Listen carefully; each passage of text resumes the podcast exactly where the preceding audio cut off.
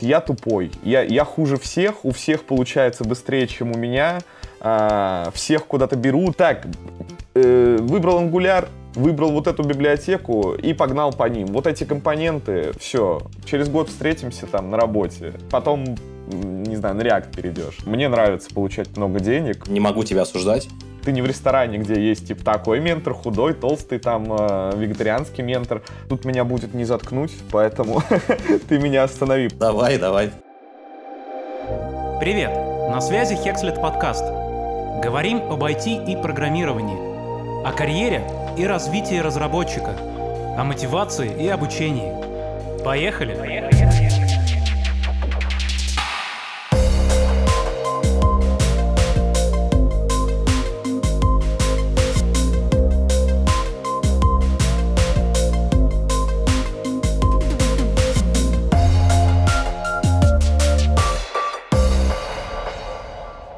Всем привет, на связи Хекслет, с вами Александр Русков, и в нашей виртуальной студии сегодня Антон Назаров, человек, которому не чуждо интернет-образование, автор комьюнити, твиттер-инфлюенсер.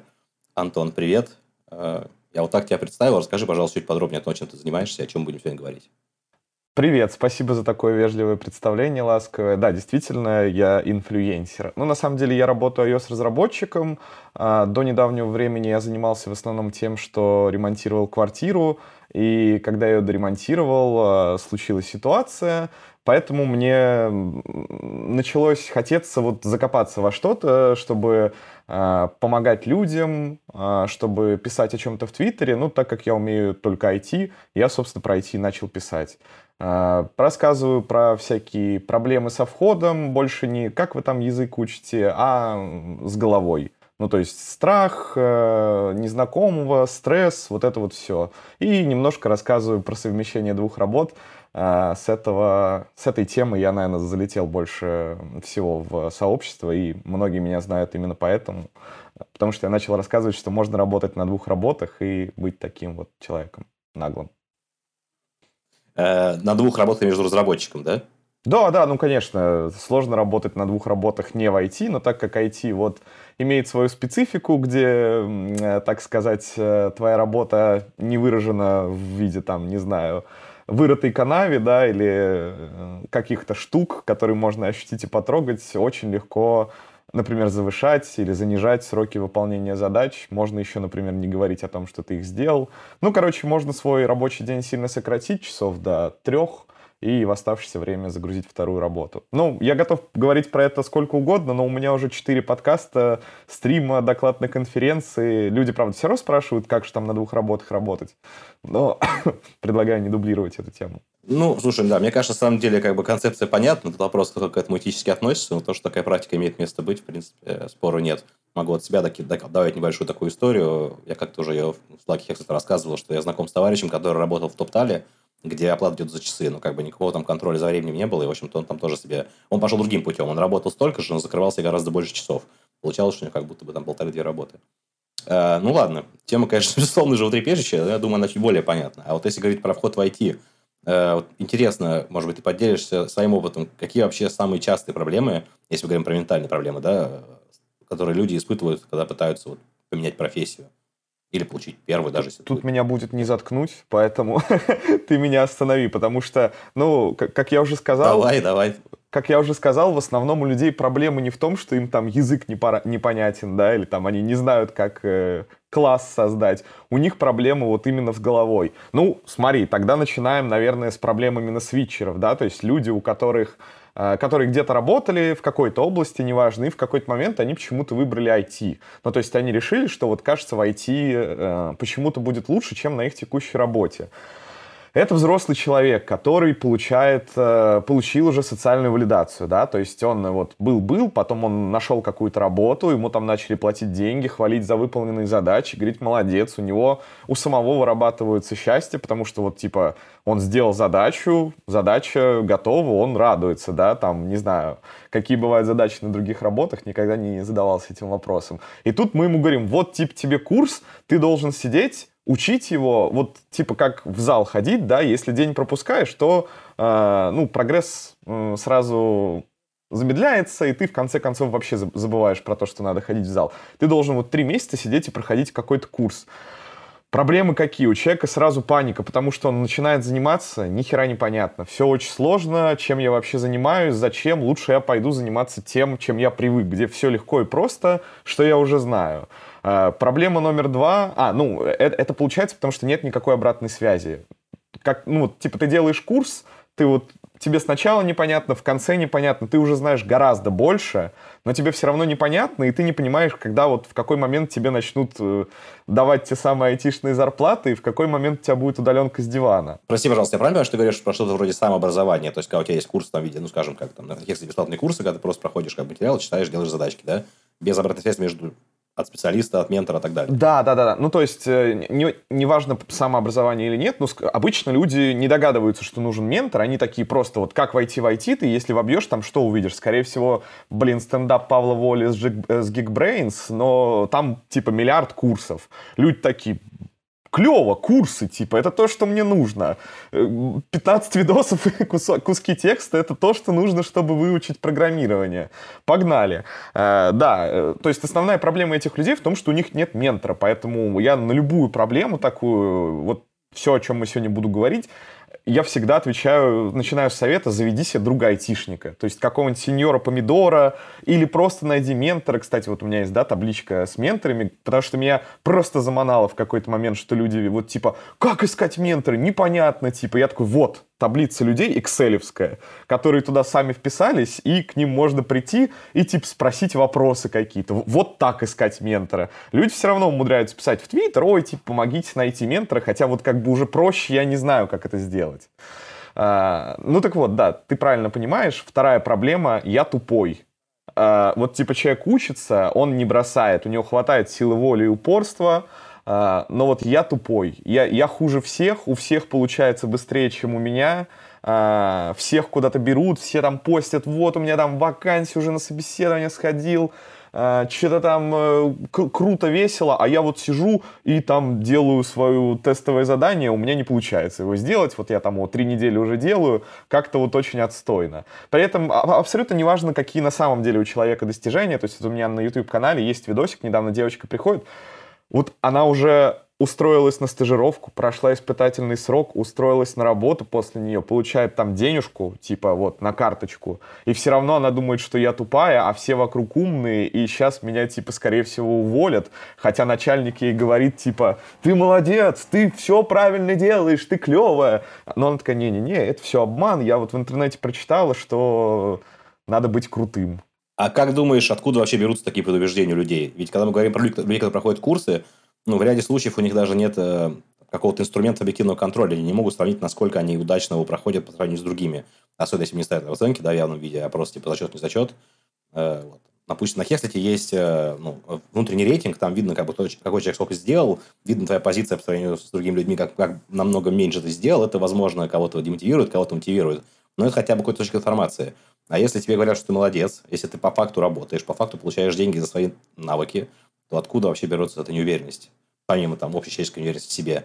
Ну, это достигательство. То есть это берется от родителей. Ну, вот, э, сорян за набросы про родителей, но э, я считаю, что это берется от того, что когда-то давным-давно... Справедливо в целом? Да, когда-то давным-давно тебе сказали, будь лучше других.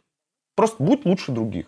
Потому что родителям было трудно объяснять, типа, ну вот там постарайся как-то быть счастливым, и чтобы еще деньги были, чтобы ты не сдох слишком рано, и о нас еще заботиться. Это как бы слишком много пунктов, а ребенок это не запомнит. Гораздо проще сказать, будь лучше других. Потому что, во-первых, это бесконечная инструкция, можно жить э, вот всю жизнь и постоянно пытаться быть лучше других, и так и не стать лучше других, и просто сдохнуть от того, что ты постоянно, э, ну, типа, постоянно пытаешься быть лучше. Это очень удобно меняется, типа, Вася получил пятерку, будь лучше него. Вася не хулиганил и не бегал по коридору, будь лучше него. Там, э, а, а Петя получил работу за миллион рублей кататься на Мерседесе, будь лучше него. То есть такая, знаете, как э, из фильма «Начало» с Ди Каприо, паразит идея, которая просто грызет тебя изнутри, пока не съест до конца. И ты приходишь домой, в какой-то момент тебя уже начинает бесить то, что кто-то лучше тебя, потому что нельзя жить постоянно в стрессе с незакрытым гештальтом. Тебя начинает это бесить, и ты начинаешь ненавидеть этих людей, типа, ух, блядь, Вася купил себе BMW, это просто ужасно, вот, типа, он, он, наверное, своровал эти деньги. Ну, короче, это берется вот оттуда, плюс IT. Та самая грань между черной и белой завистью, да, как будто бы ты описываешь То есть, в принципе, ну, люди, людям свойственно испытывать такие эмоции, но не все от них фрустрируют. Некоторые как бы это, не как это спокойно относятся, что он пока еще не президент да, страны, не лучший, не лучший как бы человек в обществе, но тем не менее. Именно так, это зависть, э, и IT э, — это такая среда, которая очень сильно эту зависть еще и подогревает. Потому что, ну, блин, э, зайди в твиттер любого айтишника, вот LinkedIn, например, в этом очень показателен, да, у тебя вся лента, если ты не подписался там на каких-то нужных людей, а просто вот принимал э, все запросы в друзья, вся лента, я сделал пет-проект, я переехал, работаю теперь в Гугле, я теперь в Америке, мне дали визу, у меня там всякие штуки крутые, никто не постит, сегодня лежал на диване, пил пиво, нихуя не сделал, просто вот, типа, лежал на диване, никто этого не постит, и ты, ну, типа, читаешь, если ты не умеешь умеешь правильно потреблять эту информацию, то ты действительно входишь в такое состояние, что тебе кажется, что все что-то делают. У всех какой-то движ, все молодцы, а я вот типа отдохнуть Причем захотел. постоянно, не отдыхая, не высыпаясь, не отвлекаясь на диван с пивом, а просто прям только успевают работать и писать фитер. Действительно, может быть такая иллюзия. Да, и именно поэтому, ну вот мне очень нравятся твиттер-аккаунты, которые там ну, люди начали понимать, что так жить нельзя, и нельзя создавать такое впечатление у новичков, потому что, ну, тогда, во-первых, никто к нам не придет, во-вторых, э, комьюнити будет просто комьюнити психов, э, которые ходят к психологу и пытаются бороться со своими тараканами. Люди начали писать, сегодня ни хера не делал, лежал на диване. Люди начали писать, что программисты тупые. Люди начали писать, что вот, типа, у меня 5 лет опыта, я сегодня написал одну строчку кода после того, как там 4 часа в Stack Overflow копался. Сегодня, кстати, вечером, вот после подкаста. Ну, э, когда люди это увидят, э, это уже будет не сегодня, но тем не менее, сегодня вот стрим с факапами. Я просто попросил людей, приди, расскажи, какой ты тупой. Чтобы новички не боялись того, что вот только они ошибаются, а в IT место, типа, только супергероям, которые вот, типа, садятся, как машина, 8 часов строчки кода написали, пошли домой, и там продолжили писать пет-проект или LeetCode решать. Потом прошли собес в Google, и только потом легли спать. Слушай, ну проблема, которую описываешь, она, мне кажется, тоже не очень новая. Раньше просто, ну, были другие кумиры да, у, у населения. Раньше все точно так же пристально следили там, за жизнью каких-то там звезд эстрады, кино, и также хотели быть похожими на них. В том числе, кстати, и внешне, о чем уже ну, тоже дошли до того, что как бы, ну, начали понимать, что это не совсем правильно, да, что это доходит до крайности, и уже маятник пошел в обратную сторону. Возможно, и здесь будет скоро такое же. У меня лично есть предположение, что IT рано или поздно станет все-таки профессией уровня укладчика кирпичей на текущий момент – особенно по мере развития технологий. Но пока что, согласимся, я думаю, да, что сфера все еще актуальная, как бы интересная и требующая притока людей. Не стоит никого пугать тем, что это будет сложно. Понятно, что это будет сложно. Ты очень метко пометил, что это особенно сложно людям, которые уже что-то добились в плане другой работы, потому что у них есть валидация это самое. Когда приходишь после школы в университет, как бы это тоже не менее сложно, естественно, даже, может быть, сложнее в силу там количества знаний в голове но вот этого эффекта сравнения нету, да, потому что находишься среди людей, которые такие же, как ты, они все пришли на тот же самый ground level, что и ты, в общем-то, вот это чувство братского плеча, оно присутствует, нет ощущения, что ты в чем-то сильно хуже. И, если уж продолжать эту тему, все-таки куда заходить? Вот какие сферы вообще в IT еще востребованы, актуальны? Куда ты считаешь, сейчас стоит направить свой взор тем людям, которые хотят вот профессию в IT? Блин, я, я хочу набросить э, на два момента, которые ты сказал, что типа... А, короче, я хотел просто э, внести ясность, в чем разница зависти э, вот звездам и зависти айтишникам, например. Хорошая зависть вообще в целом — это когда у тебя есть путь к достижению цели, то есть правильно завидовать процессу, а не результату. Если ты завидуешь тому, что у Васи есть BMW, то ты дурак. Если ты завидуешь тому, что Вася вот три года, не прекращая, развивал свой бизнес, и Вася к тебе подходит, говорит, вот я сделал раз, два, три, четыре, пять, вот можешь зайти, посмотреть всю херню, которую я сделал, если хочешь, сделай так же, будь у тебя BMW.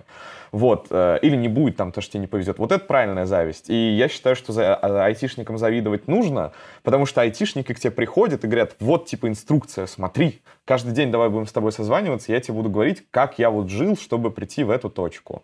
Э, опять же, если ты завидуешь Моргенштерну, у тебя есть силы, чтобы побриться и начать пить, э, петь, и у тебя есть богатые там какие-то связи, будь Моргенштерном. Это охренительно, мне кажется. А, какие направления в IT востребованы? Я, честно говоря, а, не вижу, что, ну, типа, какое-то направление из IT стало невостребованным. Я, конечно, понимаю, что у меня эффект выжившего, и что мне, как сеньору, там, а, пишут в любой ситуации, там, в LinkedIn и в личку люди всегда, но у меня вот, ну, ну блин, э, тестирование всегда востребовано, и э, люди чаще всего залетают туда, потому что легче войти, э, ну, ниже потолок максимальной зарплаты, но зато потом можно перейти, например, в автоматического тестировщика, да, который пишет автотесты, а потом можно и в программиста, потому что ты уже писать код научился потихоньку. А, фронтенд всегда, да, то есть э, самый легкий, как мне кажется, ну, в смысле он сложный, чтобы войти, но зато потом легко свечиться в разные направления, потому что на JavaScript и на TypeScript что только не пишут. Ну, там и бэкэнды, и фронтенды, и в React Native можно в мобилке писать уйти.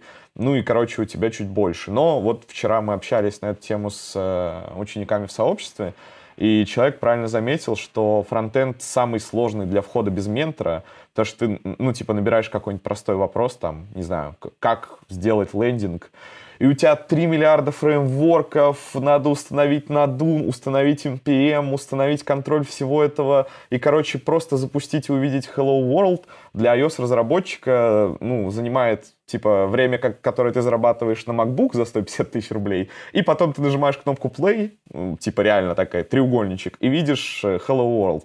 Что нужно JavaScript разработчику, фронтенд разработчику, чтобы увидеть Hello World, я даже боюсь себе представить. Скачать какие-то утилиты, эти вот утилиты что-то тебе там создадут, открыть 5 окон, консоль дебага, там, э, браузер, э, то, где ты будешь писать, установить VS Code, установить какие-то шаблоны. Ну, короче, безумие какое-то абсолютно. Слушай, ну тут я хочу вмешаться, прости, конечно. Но, ты... но зато MacBook не надо покупать. Вот это да, это важный момент. А в остальном, мне кажется, ты немножко сгущаешь краски, как сам своего рода фронтендер могу сказать, что на самом деле, одна из причин, почему это гораздо проще войти, чем много куда, потому что на самом первом этапе, чтобы что-то сделать, тебе достаточно блокнота или любого другого текстового редактора и браузера, все. Остальное это уже навороты, там, накрутки, как бы, продвижения. Но то, что отметил, что действительно ты даже, ну, пытаешься, там, мне нужна, мне нужна таблица для реакта, ты вводишь в поиск таблицы для реакта, у тебя там 350 разных компонентов, ты даже не знаешь, как бы, что с этим делать. Писать свой, как бы, еще хуже получится, сам понимаешь. Я вот скорее про это, да. Ну, понятно, что... Это проблема не только у новичков.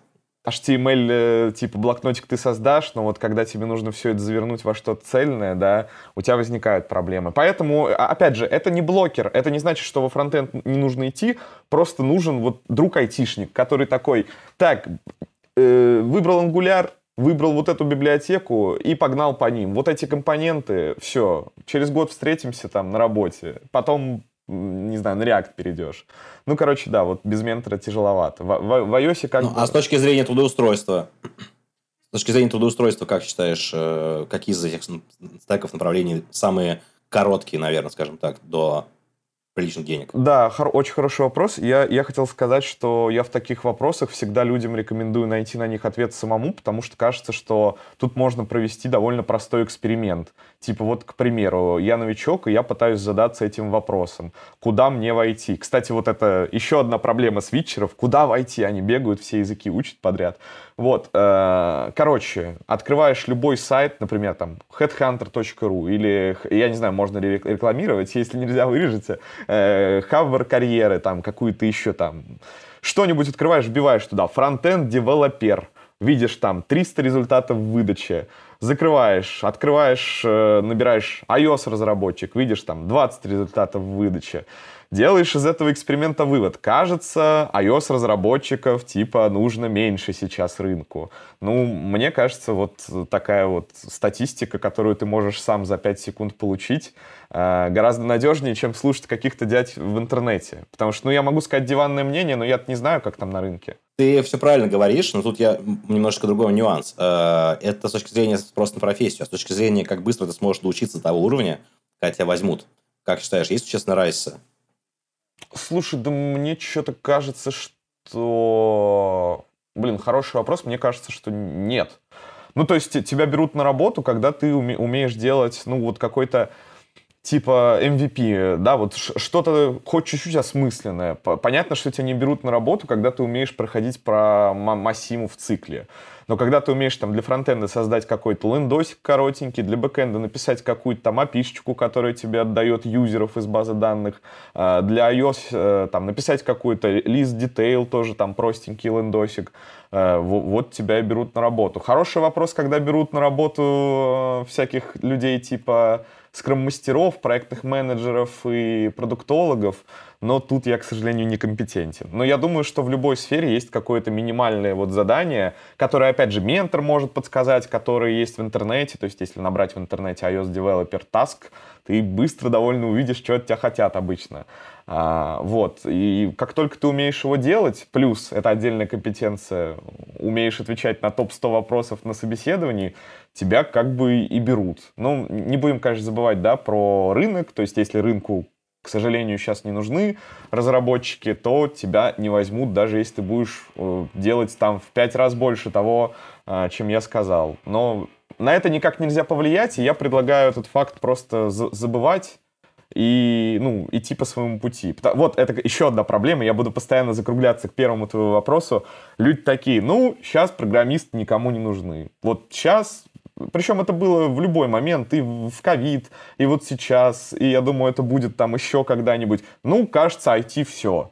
Но IT не все, не знаю, вот как-то как пока живем. И я бы не сказал, что очень грустно, и все страдают, и дерутся за последние крошки хлеба на вокзале, там, потому что зарплату перестали платить. Возможно, просто мы увидим последствия чуть позже, но, в общем и целом, понятно, что индустрия никуда не денется, максимум поменяют спектр решения задач, которые требуются, но понятно, что как бы кто-то должен обслуживать даже то, что уже сделано, да. как минимум.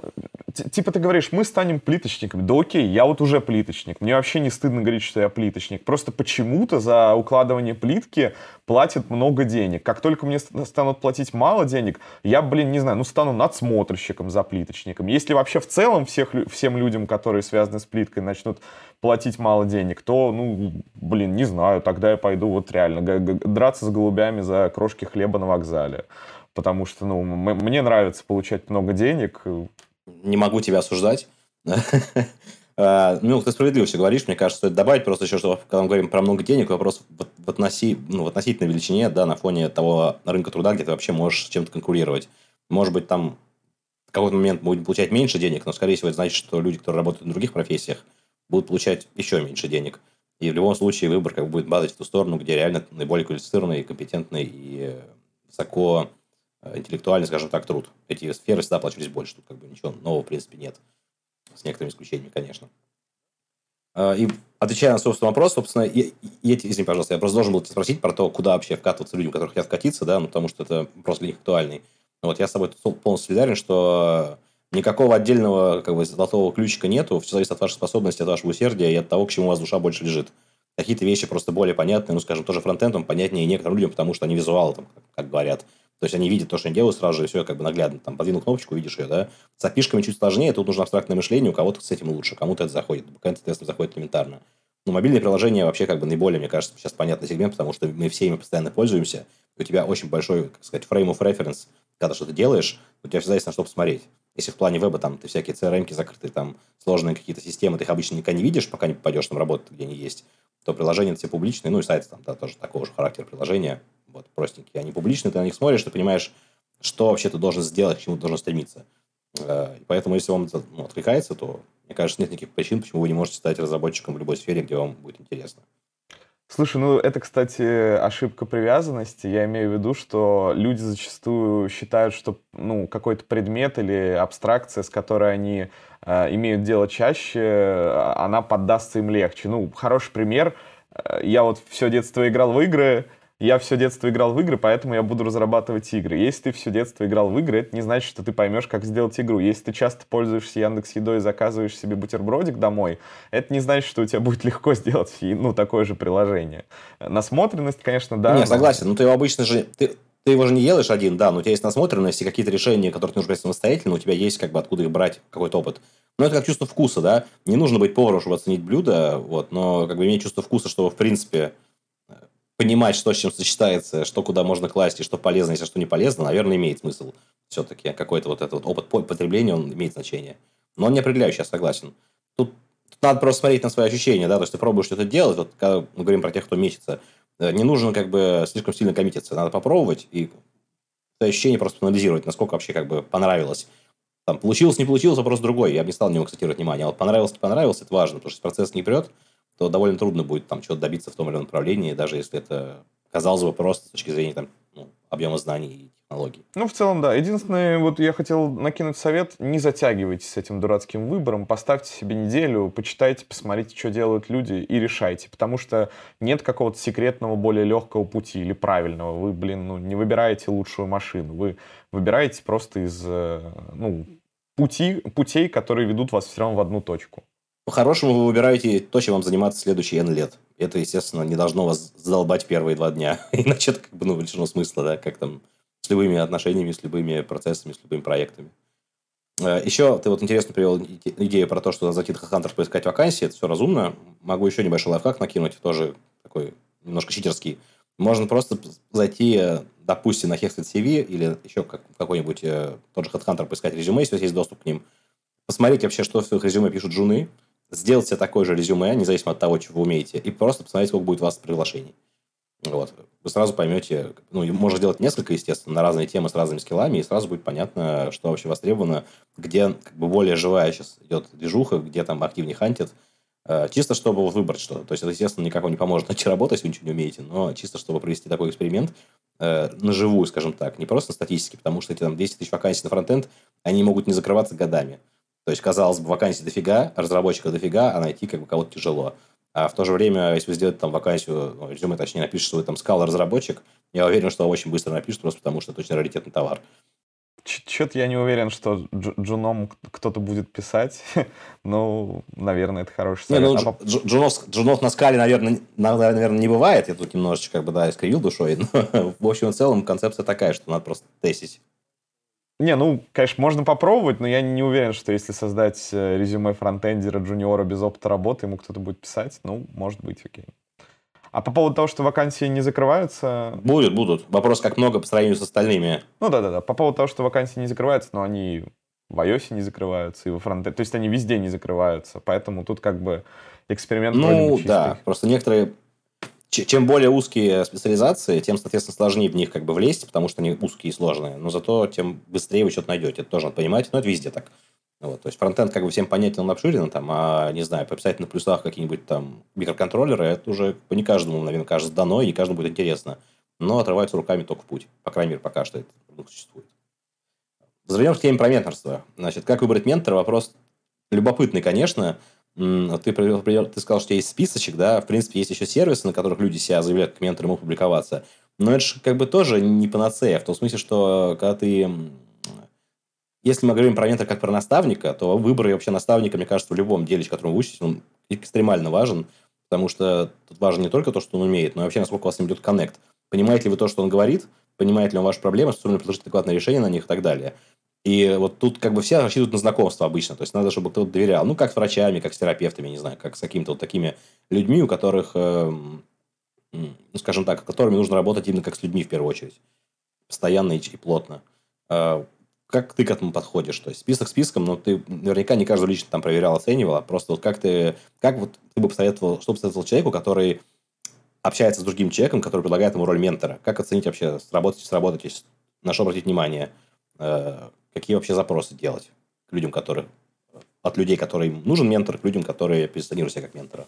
Да, э, надо уточнить, что список, естественно, создан просто, чтобы от меня отвалили, и вот, типа, я говорю, мне пишут там, как вот C++, я говорю, вот список, иди туда. Мне, типа, я не знаю ничего про плюсы, ну, в смысле, я, конечно, знаю, но я не знаю, как там сейчас с опытом работы и так далее. Как выбрать ментора? Ну, я бы сказал, что, во-первых, э, к сожалению, это, наверное, ну, как это сказать, типа, рыночек не на твоей стороне, потому что э, ты можешь искать ментора, да, и с тобой согласиться поговорить два человека, то есть это, ну, грубо говоря, не ты выбираешь, у тебя, это ты не в ресторане, где есть, типа, такой ментор, худой, толстый, там, э, вегетарианский ментор, ты, наоборот, типа, говоришь, пожалуйста, дядь, научи, и если у ментора есть время, или если ты ему понравился, то он тебя научит, вот, поэтому... Ну, мы, конечно, сейчас обсудим, как уловить какие-то сигнальчики, что это плохой ментор, но в, в целом э, тут позиция «бери, что дают» и типа «скажи спасибо», в, вроде бы. Мне это не нравится, я это не одобряю, но... К Путь проб и ошибок, то есть. Да-да-да, к, к сожалению, вот в IT, типа, не все готовы объяснять людям, типа, как зайти в IT. А, как оценить? Ну, во-первых, ты должен уважать этого человека, то есть ты должен спросить, что он делает, и это каким-то образом должно тебя восхитить. Потому что если выяснится, что человек, например, ненавидит свою работу, лежит на диване, э, сосет пиво и доживает там последнюю свою зарплату, а, то, ну, наверное, это не твой ментор, потому что тебе будет как минимум сложно заставить себя такого человека слушать.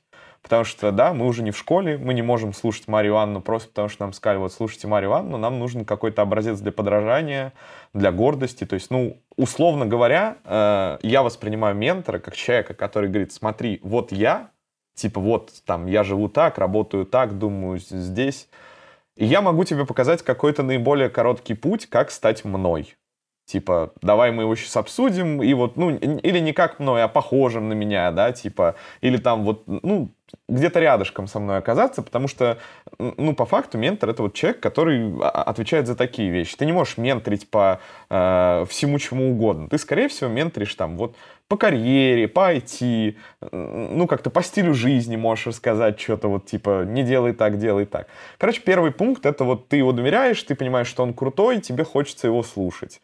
А, второй момент, э, ну, мы, если про первый созвон говорим, да, про какое-то первое общение, у ментора есть какая-то э, четкий план на тебя, то есть он может сказать, вот э, за 10 минут он тебе может рассказать, чем вы будете заниматься следующий там год, полгода, ну, сколько-то, да, если этот ответ «мы с тобой будем делать из тебя настоящего программиста», вот начни с пяти книг про там идеальное программирование, потом мы с тобой перейдем там каким-то крутым основам, э, это сразу хуевый ментор. Потому что, на мой взгляд, я искренне в это верю, ментор должен ответить тебе одну фразу. «Я хочу, чтобы ты как можно быстрее нашел работу». А, потому что, ну, я, я менторство, обучение, все эти материалы вокруг IT — все оно строится только на том, чтобы ты как можно быстрее нашел работу. Если ты начинаешь проходить курсы ради курсов, читать книжки ради того, чтобы прочитать книжки, потому что кто-то когда-то где-то сказал, что вот нужно прочитать книжку, это все хуйня твоя основная цель начать как можно быстрее работать. Не потому, что там платят деньги, ну и поэтому тоже, а потому что на работе у тебя 8 часов стоят задачи, ты начинаешь вариться в сфере, и твои знания возрастают, ну, просто экспоненциально по сравнению с тем, когда ты там два часика по вечерам сидишь, э, проходишь какой-то курсик. Вот, то есть, чем скорее ты устроишься на работу, тем лучше. И в какой-то момент, ну, я менторю, конечно, медлов, там, сеньоров, рассказываем что-то про валютные удаленки, про совмещение на раб- работ. Но в целом э, на работе у тебя будет много бесплатных менторов. То есть, особенно если ты идешь в какую-нибудь большую крутую компанию, ты оказываешься там в обществе 50 разработчиков, которые что-то все делают там, вот я там на эти курсы пошел, а зачем тебе? А я вот слышал, что с, с такими курсами там тебя, не знаю, в Google сразу принимают. То есть у, у тебя уже появляется твой информационный пузырь, где, ну, надо быть очень ленивым человеком, чтобы не развиваться и не расти. И я думаю, ты со мной согласишься, что самое сложное в твоей карьере программиста — это вот первая работа, то есть типа найти ее. Ну, может быть, у тебя нет, но а, вот у людей, да, у новичков, у свитчеров самый сложный момент это вот от я хочу войти в IT, я начал курс, до наконец-то кто-то посмотрел мое резюме и позвал меня на собеседование, и я устроился. Вот этот момент, ну, самый сложный, потому что, естественно, как и в любой другой области, люди без опыта никому не нужны, но непонятно, где этот опыт брать. И ты просто вот ходишь и ищешь, кто же готов тебя взять без опыта. Ну и психологически, как говорится, лиха беда начала, да, самые сложные шаги не первые, потом ты вроде уже становишься на рельсы, тебе более-менее понятно, что ты делаешь. Ну, типа, рельсы это верно. Важный момент затронул, ты сказал, что ты менторишь э, медлов сеньоров, да, ну, такие темы карьерные.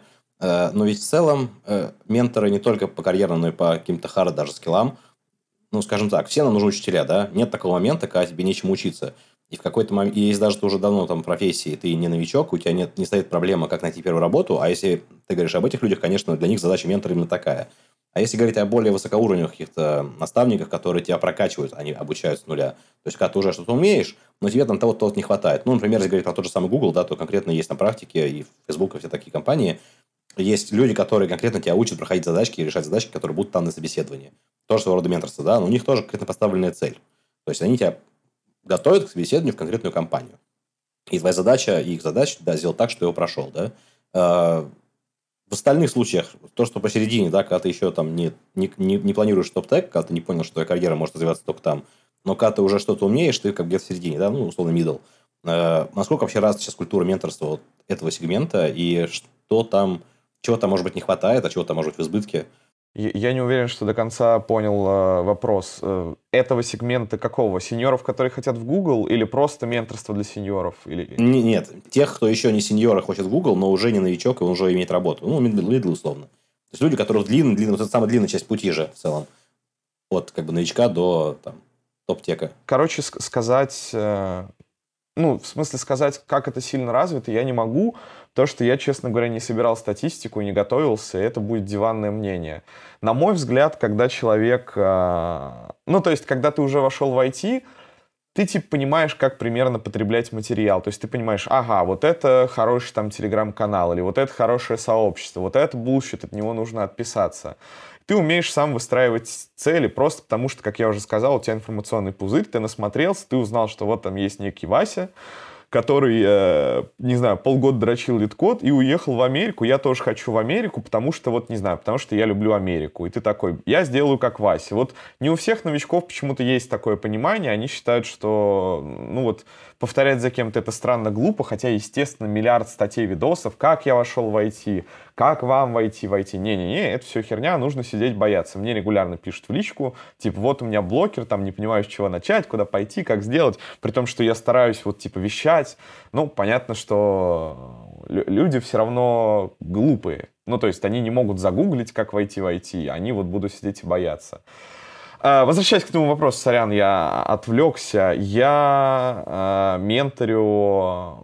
Ну, мне не нравится менторить по тех скиллам. То есть я бы... Я много чего посмотрел, да, я вот... Если кто-то думает, что я сижу тут выебываюсь э, на пустом месте, то... Ну, я вот в Apple съездил, да, контрактором поработал. Я понимаю, что для многих это не ачивка, но, тем не менее, куда-то меня взяли, да, не совсем дурак. А, а, что я хочу сказать? Мне не, не интересно никого менторить по тех скиллам, потому что это скучно. И вторая проблема, потому что люди в России почему-то думают, что главная проблема, э, программисты в России почему-то думают, что главное это тех скиллы. Из-за этого у людей огромное количество с личной жизнью, с психологией, со здоровьем, психосоматикой, что вот человек э, лутает там, не знаю, лям, вот у него все есть, все при нем, хата, а вот он сидит и несчастный он, и ходит к психологу и не может найти свою проблему. Зато он охренительно решает алгоритмы, умеет там за О от единицы отсортировать массив, и в целом он очень классный специалист.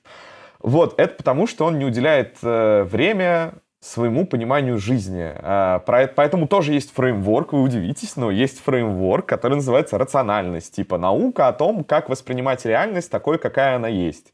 Э, и если ты воспринимаешь реальность не такой, какая она есть, да, то в какой-то момент ты начинаешь строить некие планы на своем понимании реальности. Ты, например, думаешь там, не знаю, вот кажется, что быть крутым — это когда ты, не знаю, умеешь решить, пускай ту же самую задачку. Ты начинаешь ее решать, решаешь, решаешь. В какой-то момент ты приходишь к ситуации, когда ты умеешь решать задачки, и вот почему-то твоя жизнь каким-то образом не преобразовывается в жизнь счастливого и довольного собой человека. Ты просто научился решать задачки. Что происходит дальше? Ну, например, у многих людей происходит желание доказать всем вокруг, что решать задачки — это заебись, и поэтому они теперь на э, собеседованиях свою компанию в России в какой-нибудь там CMS-лендинг будут спрашивать поворот дерева, вот потому что они это когда-то э, учили. Как, как, естественно, к ним в какой-то момент придет кто-нибудь и скажет, ты долбоеб, чувак, ты учишь э, людей делать какую-то херню, и человек выпадет в депрессию, потому что окажется, что он довольно большое количество времени потратил как бы не на то, чего он хотел. Он хотел стать крутым, но вот не стал. А если бы он немножко пошел разобрался, кто такой крутой, позадавал бы себе глупые вопросы, почему, да, чтобы что, типа, когда я буду чувствовать себя крутым. Вот, он бы сэкономил много времени, и более того, это пригодилось бы ему в следующий раз, потому что, нарешав задачи, человек найдет себе какую-нибудь новую цель. Теперь крутые те, кто зарабатывает там от двух миллионов. Он найдет себе две работы, будет их совмещать, не знаю, инвестировать в акции, в конце концов он добьется месячного заработка 2 миллиона. Он по-прежнему будет абсолютно несчастливым, еще небольшой кусочек его жизни спустится в унитаз, потому что он не обрел счастья, он опять будет расстраиваться. Так можно за рандомными цели скакать до бесконечности. Именно поэтому медлы и сеньоры чаще всего приходят ко мне с такими проблемами, что, ну вот, типа, я не понимаю, что делать, я вот не знаю, что я хочу. Я сижу, меня все заебало, пойду, наверное, девопсить. Про это тоже много видосов на канале. Вот очень показательно, когда люди там с 11-летним стажем приходят, говорят, вот что-то меня все достало, наверное, я пойду в другое направление. Я говорю, чтобы что? Он такой, ну там все будет хорошо. Я говорю, чувак, ты меня шил на мыл, ты перепрыгиваешь из огня до в полымё, надо решать эту проблему более глобально каким-то образом, потому что, ну, проработать 11 лет в индустрии и понять, что не бывает такого, что она автоматически приносит тебе счастье, да, вот ты работаешь, тебе счастливо, ну, это, это сильное такое негативное достижение, с этим надо работать. Надеюсь, я ответил на твой вопрос, что не техника главная. Не совсем, конечно, на него ответил, хотя ты поднял довольно важные темы. Нет, ты важные темы поднимаешь, я тоже согласен, что вообще на самом деле недостаток эм, именно философского образования, то есть способности анализировать информацию и принять какие-то решения, он сильно уже сказывается в современном обществе, его, потому что, в принципе, как такового образования нету, только если вот ты идешь в аспирантуру, там тебе хоть что-то потребует по философии. А в целом, ну, как много людей, как бы, да, читали там формальную логику, например, хотя бы чтобы ей пользоваться. Казалось бы, все программисты должны в этом разбираться, но отнюдь-отнюдь, получается не так. А, вопрос мой был, в принципе, про это, но ты хотел на него с другой позиции. Ты описал людей, которые идут в менторе, да, и почему не интересно менторить тех скиллы. Я с тобой полностью согласен. На самом деле, прокачивать технологии ну, отдельным там персонажам очень энергозатратно и не, не всегда приятно, не всегда интересно. Но у них же есть такая потребность. То есть, вот человек там получил какое-то базовое знание, дальше идет работать, чему-то там тоже научился, но если, скажем, он хочет там прокачать какие-то фундаментальные навыки, там, архитектуру, не знаю, какие-то там, э, чтобы просто ему показали, что можно сделать лучше. Не все же работают в крутых компаниях, где есть люди, которые сильнее их, которые к тому же тратят на них время, чтобы этом разобраться. Есть же потребность там? Да не, не, Или пока она еще не оформилась? Я понял. Нет, потребность есть, и просто, ну, я не очень понимаю, про что рассказывать. Ну, вот если ты бэкэндер и хочешь быть крутым бэкэндером, ты довольно быстро находишь, что вот, кажется, в индустрии там есть Вася, Петя и Алексей. Они выступают на конфах, генерят какой-то контент, рассказывают про best practices индустрии. Ты идешь, подписываешься на них, потребляешь от них херню. Скорее всего, Вася, Петя и Олег в какой-то момент решают сделать какие-то курсы, потому что бабок хочется всем, и, ну, курсы — это охренительный пассивный доход, потому что ты такой, типа, записал 5 видосов, назвал это, не знаю, пиздатые облачные решения от Васи. И твой курс покупают люди и спустя год, два, три, смотрят это, узнают, там что-то рассказал, ты его иногда обновляешь, там э, переводишь из XML в e-mail, но в целом это типа по-прежнему те же самые пиздатые облачные решения от Васи. Люди приходят на это посмотреть. Ну, сам я, если интересно, вот хожу на конфы, смотрю какие-то топ-доклады по индустрии, подписываюсь на людей, которые за меня копаются в этом говне и выдают мне там вот типа 5, 5 видосов, которые надо было бы смотреть. Вот у меня там набирается за месяц. Я сижу, смотрю кого-нибудь. Э, ну, вот Примерно так. Когда я пойму, что мне нужно, не знаю, типа, устроиться в Google, я пойду к человеку, который мне скажет, вот, блядь, мы решаем сначала LeetCode, по вечерам мы с тобой обсуждаем там, вот мы проходим behavioral интервью. Короче, я пойду к специалисту, который в этом разбирается. Когда я захочу устроиться там еще куда-то, я, опять же, пойму, что для этого нужно, пойду к специалисту, который знает, как устраиваться в такие компании, он будет тренировать мой навык проходить систем дизайн интервью. И вот мы будем с ним сидеть. Пока этого умения нет, я чувствую, что я на рынке актуален и все меня хотят, да мне, честно говоря, как-то и наплевать. Ну, типа, что я буду качаться? Чтобы что, опять же? Чтобы у меня было больше денег, да? Мне вроде хватает. Э, вот. Я понял. Ты, в общем, сторонник такого практического подхода к профессии в этом смысле. Ну, я просто вот терпеть... Нужно... Терп... Ментор... Менторы решают конкретные задачи, правильно я понимаю твою позицию? Да, ну, потому что я терпеть ненавижу людей, которые вот, типа, я буду развиваться, потому что развиваться это круто. Типа, вот, я вот не могу сидеть, блядь, на диване, потому что мне когда-то сказали, будь лучше всех. И я вот хочу быть лучше. Вася написал мой курс только для самых лучших. Я пойду куплю у Васи курс. И я вот буду бесконечно бегать с выпученными глазами. Чтобы что? Вот, типа, э, такие люди очень любят повыгорать, охуеть от профессии, уехать в лес жить без компьютера. А, если у тебя нет цели... Это вопрос их мотивации, как мне ну кажется. Ну да, еще. да. Ну вот да. То есть, если вот как ты говоришь, делать, чтобы делать, это как бы, да, замкнутый круг, оно ни к чему не приводит. Но как тебе такая мысль, что даже если нет конкретной сейчас потребности в чем-то, расширяя свой спектр знаний в какой-то сфере, ты просто открываешь для себя двери решения новых задач, которые нужны самому тебе, в том числе в твоей работе и как-то еще. Ты, может быть, конкретно не знаешь, где эта информация тебе пригодится, но имея более широкую палитру всяких приемчиков, всяких трюков, всяких пониманий, как делать не надо в том числе, и в первую очередь, как не надо делать, да, хорошо бы знать. Вот. Ты как бы не то, что там и релевантно тому, как это коррелирует с твоим спросом на рынке, ты просто становишься более э, открыт в своем творческом выражении как разработчик, если этот процесс для творческий в какой-то сфере. Творческая разработка? Понимаешь, о чем я говорю? Ну, я не понимаю, что такое творческая Творческая самореализация. Не-не-не, ну, как бы для тебя, не знаю, для тебя программирование имеет ли отношение вообще к творчеству какому-то? Или для тебя чисто ремесло? Бля, ну, во-первых, почему творчество не может быть ремеслом, и наоборот? То есть, мне не кажется, что это антонимы какие-то. Ну, в целом, я бы сказал, что, ну, ты сам сказал, плиточники, да, вот великолепный термин. Я бы сказал, что люди, которые творят, потому что им хочется самовыразиться как-то, ну, я скорее они больше мешают мне э, на моих проектах, чем наоборот. Потому что если плиточник кладет плитку, он довольно быстро вырабатывает какой-то способ там я не знаю, сделать так, чтобы эта плитка не поплыла зимой, чтобы ее быстро класть, чтобы меньше таскать ее на плече. То есть плиточник придумывает, что, ебать, нам нужна, оказывается, тачка, чтобы возить плитку туда-сюда. Вот, там, чтобы не отдавить себе ноготь к херам, у него там есть какие-то щипцы специальные для этой плитки, ну и так далее. Он вырабатывает какой-то на набор хуеты, которая помогает ему меньше работать и больше э, получать денег э, потому что он, типа, раньше он за день мог там тротуар уложить, теперь он может, не знаю, в два тротуара уложить за день, за тот же. Соответственно, ему платят в два раза больше. Так вот, и когда человек такой, это, конечно, все интересно, но вот я бы хотел, чтобы плитку клали э, вот по такой архитектуре. Сначала мы положим вот типа справа, потом в центре, потом еще вот здесь. И хорошо бы, чтобы во всем этом не было сайд-эффектов, и это бы, ну, типа, было функциональным программированием, например.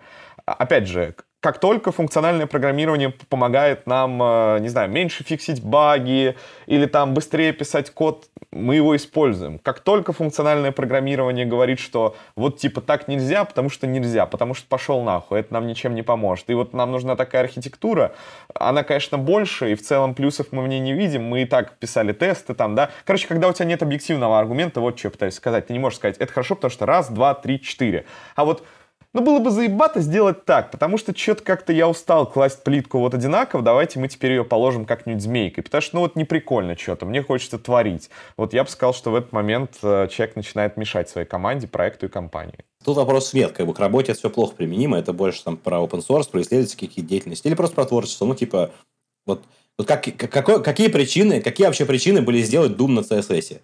Ну, как бы никаких, но кто-то его сделал, это прикольно, просто потому что это прикольно он привлек себе внимание, он что-то как-то чему-то научился в процессе по-любому, чему еще ему еще не раз пригодится. Но вообще мой point был в том, что даже если ты кладешь плитку, и ты вот эти, что ты говоришь, изобретаешь какие-то трюки, которые облегчают тебе жизнь, разве не было бы здорово, если бы тебе пришел бы другой опытный плиточник и сказал, слушай, а ты вот как бы вот тут мастерком вот так вот делай, будет быстрее. Это такое, а, действительно, будет быстрее. Не до всего же можно дадут самостоятельно. Ну, так э, а, а, абсолютно верно. И поэтому я потребляю видосы а там вот, вот у меня есть проблема, типа, смотри, я умею анализировать свой рабочий день, я, я умею анализировать в целом свою жизнь. Я работал над навыком рефлексии, да, я читал, как правильно рефлексировать. Там, вот, как-то я научился это делать, и я понимаю, что, блядь, кажется, я полдня трачу на то, что у меня билдится проект. Я вот сижу вот такой вот, билдится он, билдится. Да, на, надо, наверное, как-то это порешать. Я иду в интернет такой, м-м, долгий build, типа, что с этим делать? Мне говорят, модуляризация, типа, разбивайте все на пакетики, будет заебись. Я такой, классно. Или там, я смотрю, а у меня в одном месте уведомлений 5, а тут у меня их 3, потому что я там не синхронизировал состояние. Я гуглю, how to sync state. Мне говорят, ебать, редакс придумало человечество, да, там, или реактивное программирование. Я такой, круто, надо, наверное, использовать реактивное программирование.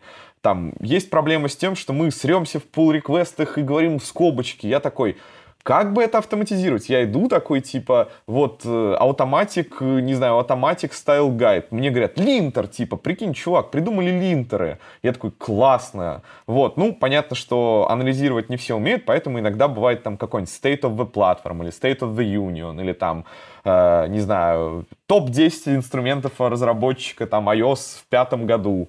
Э, и те говорят, вот, вам нужна обязательно IntelliJ IDEA, потому что она классная, с помощью нее можно делать там всякие удобные штуки. я такой, блядь, надо установить IntelliJ IDEA. Ну, учить просто рандомные вещи, такой вот что-то я сижу-сижу, надо развиваться, вот э, пойду-ка я и напишу пет-проект на Vue, хотя мне в целом не особо интересно Vue, и я не вижу ни одного объективного аргумента, я просто вот сижу, и мне хуево, когда я ничего не выучил. Я не чувствую себя молодцом, потому что мама мне сказала, будет лучше всех и делай уроки.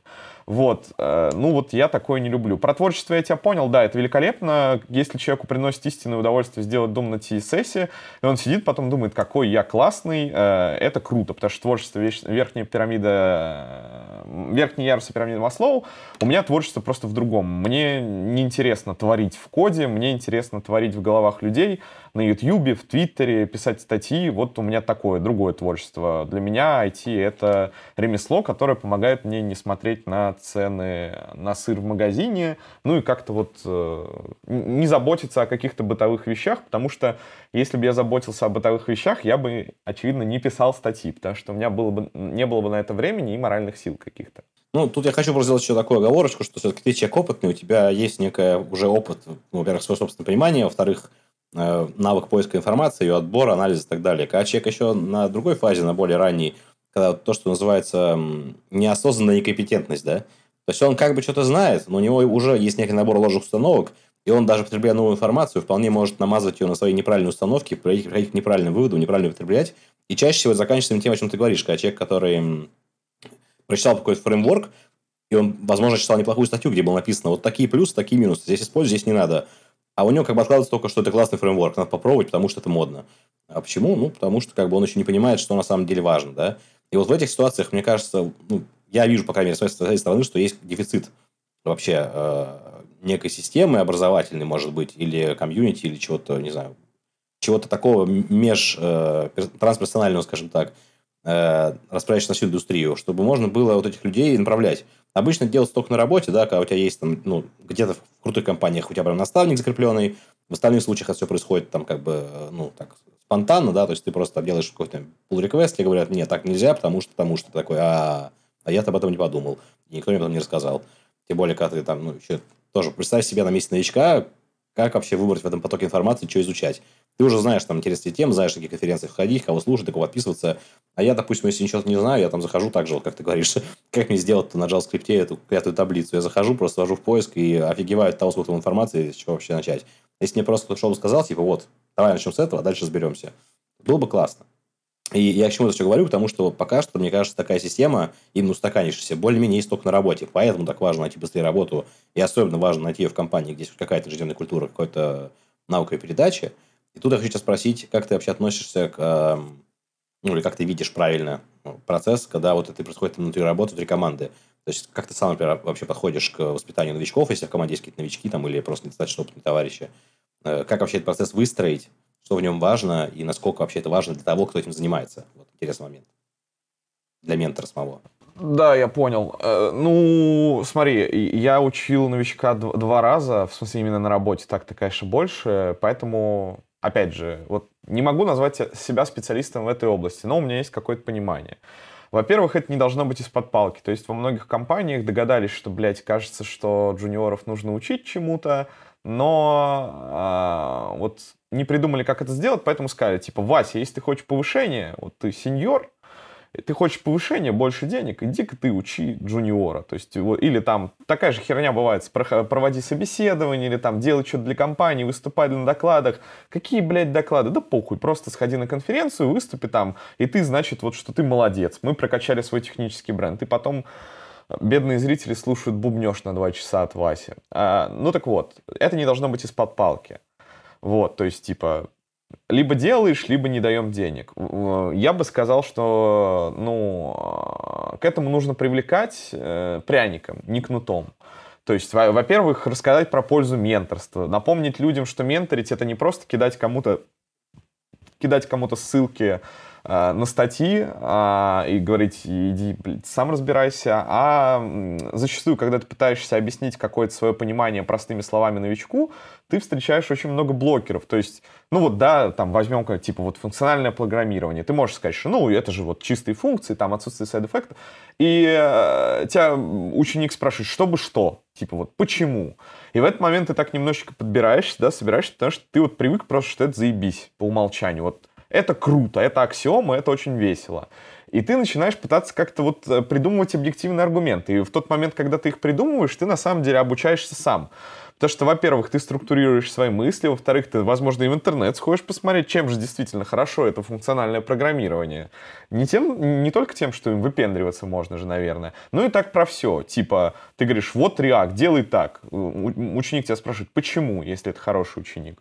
Вот. И, и, и ты такой, блин, надо, надо объяснить, почему так делать. Я не могу просто ученика сказать, делай так. Вернее, я могу, но тогда он вырастет глупым и неспособным самому, самим неспособным принимать решения. Он будет знать какие-то заготовленные ответы, которых я им научил, но как только он столкнется с новой неожиданной ситуацией, он не будет знать, что делать. И это как бы ошибка ментора, э, потому что, ну, надо готовить человека обучаемого, а не обученного. Ты не можешь научить программиста всю, потому что технологии каждый вот устаревает. Ну так вот, э, вот эта вот лекция, как минимум такая, которую я бы сейчас сказал, вот она должна звучать от руководства компании. А еще лучше, если это будет рассказывать какая-нибудь симпатичная, веселая девушка из HR, которая будет говорить, вот, у нас типа такая классная система образования в нашей там э, большой компании, вы можете вести какие-то свои лекции, мы поможем вам с монтажом, вы все это выложите в интернет, вы сможете лутать за это бабки, вот мы все для вас сделали, вот микрофон, вот слайды, вот проектор, автор, вся хуйня для вас, вот учи, главное учи.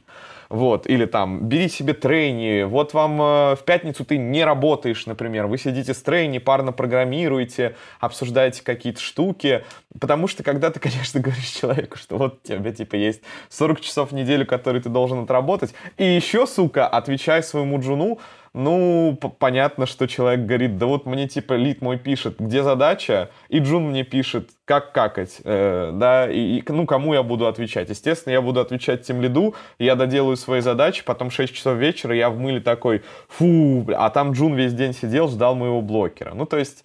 На это должен быть выделен какой-нибудь слот, про который все должны знать и который все должны уважать. То есть там, не знаю, вы пришли на работу, час сели с женом посидели, и тимлит тебе не пишет, Slack, слышь, Вася, какого хера ты там не мержишь пул реквесты Ну, я вообще бы сказал, что это должно быть опра- оплачиваемо, э, оплачиваемо, потому что, ну, люди не привыкли горбатиться просто так, да, а, и, и какие бы плюсы я ни назвал там про саморазвитие, про галочку в портфолио, Конечно, неплохо бы мотивировать денежками или, может быть, там каким-нибудь рюкзачком, каким-нибудь там э, самокатиком от компании. Ну, вот как-то вот придумать, что человек очень любит награду, айтишники любят соревноваться, да и в целом геймификация никому не надоедала никогда.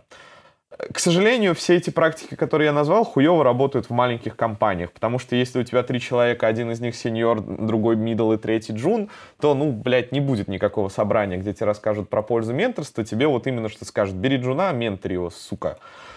Ну, все равно что-то можно сделать. Э, объяснить, э, зачем вы это делаете, объяснить, почему это цель, выделить время, э, периодически ревьювить отношения ментора и джуна, то есть чтобы приходил кто-то третий к ним, какая-нибудь, опять же, да, HR-К или HR-рец. Вот, и, короче, спрашивал, э, вот как, как там у тебя дела? Вот, Вася, как тебе Олег? Олег, как тебе Вася? Есть ли у вас коннект? Все ли у вас хорошо? А, вот. Э, у меня вот, э, я не знаю, можно рекламировать, так скажем, эта компания знаменита тем, что она сделала песню «100 шагов» в ее название. Короче, это был большой аутсорс, и там была такая девочка, она просто подходила и говорила, вот как тебе твой ментор, давай мы соберем фидбэк с тебя. Что тебе не нравится, что тебе нравится, тебе нравится задача, тебе нравится нагрузка, тебе он всегда отвечает. Потом она подходила к моему ментору и говорила, как тебе Антон? Он тебя не заебал, вопрос задает, что-то у него получается, ленивый, не ленивый. Вот, то есть за, за, за любой такой системой всегда нужен контроль. Мы же айтишники, мы знаем про АБ-тестирование, мы знаем про обратную связь, мы знаем про джиры, всякие тикеты, расписания. Какого хера мы не переносим эти практики на обучение, не совсем понятно. Они также великолепно себя показывают в обучении и agile показывает, ну нет у тебя менторства в компании, ну не надо год работать какой-нибудь дебильный фреймворк или пилить образовательный портал. Выбери Васю, который заинтересован, скажи ему, давай менторе Олега, собирай обратную связь. Э, не знаю, смотри, как оно растет, движется. Все великолепно работает по нашим любимым э, скрамам, agile и так далее. Как ты относишься к такой практике, когда сотрудники какой-то компании, крупные, как правило, естественно, э, волонтерят именно в качестве наставников, ну, скорее всего, в рабочее время или, может быть, как бы в своем обычном рабочем графике, то есть там никакой компенсации дополнительно не предполагается. Но для них же это мотивация в том числе, если они набирают людей к себе в команду. скажем, если долгий проект, да, и ты как бы берешь людей, ну, условно, у тебя есть некий приток новичков в компанию, и ряды там, или сеньоры каких-то команд набирают себе в команду людей, сначала их обучая. Э, ведь я же потом с ними работать, с этими людьми, да, было бы здорово, как бы тоже в них что-то вложить, чтобы потом они тебе отдали. Как ты считаешь, это насколько вообще разумно, правомерно такой подход именно к э, наставничеству внутри компании? Ну, типа, так, э, не, ну, когда кто-то кого-то учит, это круто. Тут нет минусов. Я не могу представить себе... Ну, в смысле, что им за это не платят, и что, скажем так, они это делают из корыстных соображений, но из других. Да, я, я понимаю. Я, я просто не, не, невероятно жадный человек, который хочет ничего не делать и получать деньги, поэтому... Ну, и я, в принципе, всем это навязываю, потому что меркантильность супер недооцененный skill. А, я считаю, что это чревато тем, что а, бескорыстность в какой-то момент выродится в усталость. И так как ты уже вписался в это дело, от тебя все это ждут, а тебя уже, ну, тошнит от этих дурацких джунов, и ты такой, ну, я же хороший, я классный, я крутой, я обязательно сделаю. В какой-то момент ты начинаешь готовиться хуже, отвечать на отъебись. А когда у тебя есть деньги, это мотивация... Ой, когда тебе платят деньги, это для тебя мотивация. Типа вот, ну...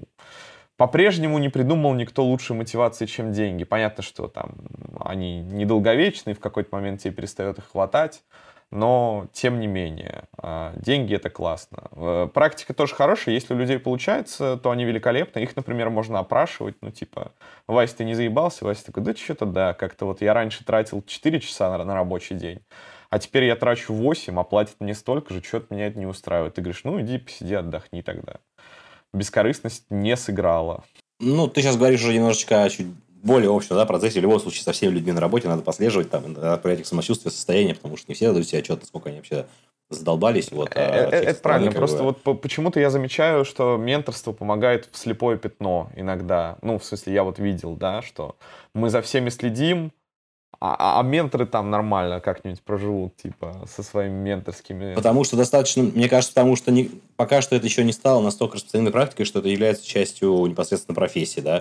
То есть это как бы всегда нечто сбоку. То есть так-то ты типа сеньор фронтенд разработчик, ну, заодно еще там и кого-то коучишь. Вот. В Гугле это, например, поставлено более на такие серьезные рельсы, там это ну, естественно, добровольно, вот, но это довольно важно. То есть, если ты этим занимаешься, ты проходишь определенный чек-лист, тебя проверяют в том числе, а еще это нужно для того, чтобы потом записать о том, какой ты молодец уже в ну, как сказать, специализированную бумажку под названием performance review и сказать, что вот он я, дайте мне денежек, потому что вот я обучил вас женов. Это вот понятная мотивация. Если что, именно это я и называю из-под палки. Потому что, ну, типа, э, если ты не менторишь, ты ниже ожиданий, хуй тебе не опцион, не премия, ты ниже ожиданий, потому что надо было менторить. И на level 6 ты... Ты немножечко... Ну, ну хорошо, ты в ожиданиях, а вот если, если будет выше, тогда мы тебя повысим. Я понял, о чем ты. Ты немножечко исказил как бы суть, потому что на самом деле это же не единственный способ получить промоушен. Это просто одна из вещей, которая ценится. А так, в принципе, ты можешь там делать Если вещи. это не блокер, если типа если, типа, вот у меня есть разные стулья, то есть могу менторить, могу open source хуячить, могу на конференциях выступать, могу то, все, пятое, десятое, это клево, да. Но если тебе вот такие вот, ты должен менторить, тогда это плохо. Мне кажется, такого пока еще нету, хотя по мере того, как IT становится все более э, промышленно конвейерное производство, наверное, это будет появляться неизбежно, потому что куда деваться, обучать приходится всех внутри. Э, давай еще немножко поговорим, э, раз мы так несколько раз уже упомянули тему удаленок, да, валютных типа удаленок, признаемся, что это достаточно интересная перспектива для, в том числе, новичков. То есть, э, ну, я встречал немного новичков, которые не хотят попасть за границу, скажем так, особенно сейчас. Либо физически, либо удаленно. Мы будем говорить сейчас про удаленно, я думаю, потому что физически там чуть другая история. Э, вот, я так понял, у тебя в этом есть некая экспертиза. Э, что посоветуешь новичкам, в первую очередь, конечно же? Ну, или свеже, свежеиспеченным выпускникам?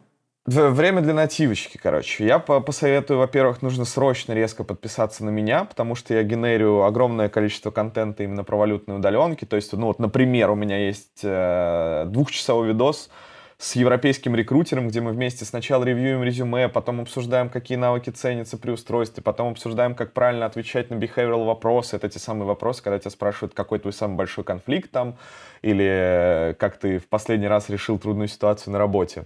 Вот, именно с европейским, потому что у меня всю жизнь была, блядь, цель понять, что вот мои представления о том, как правильно писать резюме, это не какая-то фантазия, я вот хотел сверить с ожиданиями. Ну, спойлер, все, все так, как я и ожидал, но Короче, я про то, что там действительно много полезной инфы. Вот. И у меня есть сообщество, где люди стараются искать те же самые валютные удаленки, две работы, стараются войти. Это огромное количество опыта, истории, насмотренности. Ну, такой короткий кейс. А, человек приходит такой, блин, что-то я вас почитал, повысил себе зарплату в полтора раза на ХХ, и мне что-то никто до сих пор не написал, что ты что, охерел, дурак. Все пишут, да, пожалуйста, давайте поговорим, это хорошая вилка. А до этого человек просто не знал, что так можно сделать. Ну так вот, э, что я посоветую про валютные удаленки, как их искать, да, видимо, такой вопрос. Э, как, как в них развиваться. Ну, неплохой вопрос, да. Да-да-да. Первый, наверное. Да, да, как в них развиваться, как их искать. Э, ну, блин, на самом деле надо понять только одну разницу между... Ну, то есть, во-первых, это такая же работа. Единственная разница — это немножко лотерея да, а, то есть русский разработчик, который сидит на рынке, он открывает ХХ, ему сразу заваливается 300 предложений, вот сюда, тут у нас чай, тут кальян, тут бар, вот выбирайте, мы привыкли так изнеженно сидеть и говорить, нет, не пойду. Э, когда ты ищешь Слушай, валюту... все-таки не про джунов, давай будем честны. Ну, не про джунов, да, О окей, но все-таки не только джуны ищут, поэтому я так пытаюсь для всех разницу сформировать это чуть-чуть лотерея, да? То есть у тебя есть такие же сайты с вакансиями, но тебе отвечают чуть пореже, потому что, ну, все-таки кто-то хочет, чтобы ты был из Европы, кто-то хочет, чтобы у тебя был классный английский. А, вот, кто-то такой смотрит, что-то вот нас не интересует из этой страны люди, да?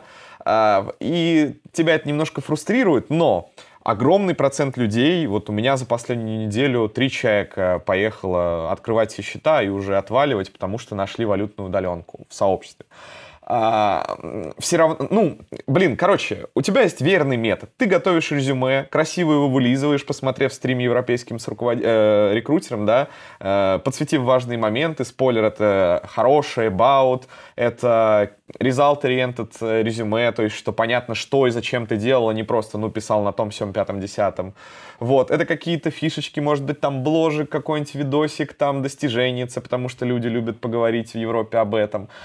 Потом ты выписываешь себе список сайтов, ну, он как бы уже есть, э, мы, наверное, приложим какую-то ссылку, это никакие не секретные сайты, ты вбиваешь remote jobs IT онлайн найти, и тебе вываливаются эти сайты. Это remotejobs.com, это angel.co, э, это LinkedIn, кстати, не очень советую, это всякие Glassdoor, Stack Overflow. Короче, вот чем больше у тебя таких штук, ты везде заводишь свой профиль, ты везде э, проставляешь все поля, чтобы там SEO работало как надо, и тебя можно было найти в этой выдаче. И дальше ты, например, раз в недельку, а лучше два раза, садишься и полчасика отправляешь свою резюмеху. Э, написав сопроводительное письмо, естественно, что я вот такой-то, умею то-то, краткая выжимка тебя как специалист. Очень хочу работать на вашу компанию.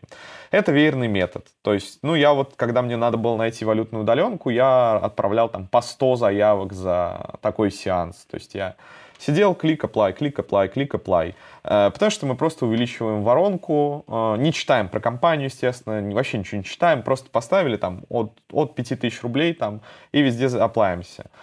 Не читаем по той простой причине, что это сильно экономит нам время, и мы почитаем про компанию, когда из этих 100 отправленных заявок э, нам придет 10 ответов, три из них настоящих, и там два из них предложат нам поговорить. Потому что зачастую ты будешь видеть э, там сори, ну, короче, дженерик, шаблон, что они решили продолжить с другим кандидатом, и в целом ты им не подходишь.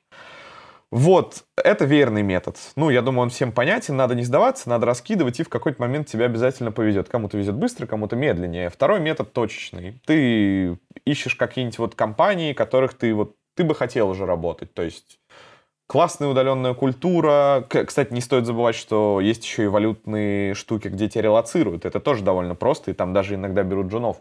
Вот, э, ты находишь такую компанию, там, назовем ее какая-нибудь там студия, вот, и ты вбиваешь LinkedIn, типа, студия. Ты видишь, что там Вася Иванов, синий iOS разработчик, там работает, оказывается. Ты думаешь, великолепно. Вася Иванов наверняка, зная всю ситуацию, не прочь помочь э, своему брату по несчастью э, найти валютную удаленку. И ты пишешь, пожалуйста, Вася Иванов, за рефераль. А, реферальная программа — это когда ты говоришь, вот у меня есть iOS-разработчик, мы ищем iOS-разработчика, давайте как раз мы как-то вот его возьмем. И автору, ну, в смысле, тому, кто зарефералил, дают, там, не знаю, 300 долларов, если тебя устроят на работу, тебе дают повышенное внимание рекрутера, потому что если ты долбишься в общие ворота, а, то там тебя какой-нибудь фильтр отфильтрует, рекрутер тебя просрет, забудет позвонить тебе, тут ты там кому-то не понравишься, а если тебя рефералят, это как бы гарантия, что ну вот ты не дурак, ты не полный идиот. А, хотя бы прочитают, сто процентов да, прочитают. Да, хотя бы позвонят и скрининг с тобой сделают, да. А, ну вот, э, собственно, верный способ, точечный способ, в любой пропорции их можно совмещать. Больше не знаю, что здесь оптимизировать. То есть можно э, в каких-то местах получше искать вакансии, но их нету. То есть это вот что, что доступнее, что в Гугле первым вылезает, там ты как бы их и ищешь. Вот. Давай ты уточнишь, что еще интересно про валютные удаленки, потому что... Ну... ну, слушай, я понял, что у тебя довольно много контента есть как бы на тему, и чтобы там не повторяться и как бы одно и то же не замусоливать, тут, наверное, что интересно будет нашим зрителям. Насколько вообще есть шансы у людей с небольшим опытом найти работу за валюту удаленную? Ну, давай уточню, когда мы говорим за валюту, имеется в виду, что это Западная Европа, Западная Европа США, да, то есть там за тенге, наверное, можно найти так же легко, как за Да, ты нашел валютную удаленку, но есть нюанс. но, короче говоря, а, это опять статистический вопрос. То есть, типа, его можно объективно собрать статистику и ответить. Так как я такую статистику не собрал, Нет, мне...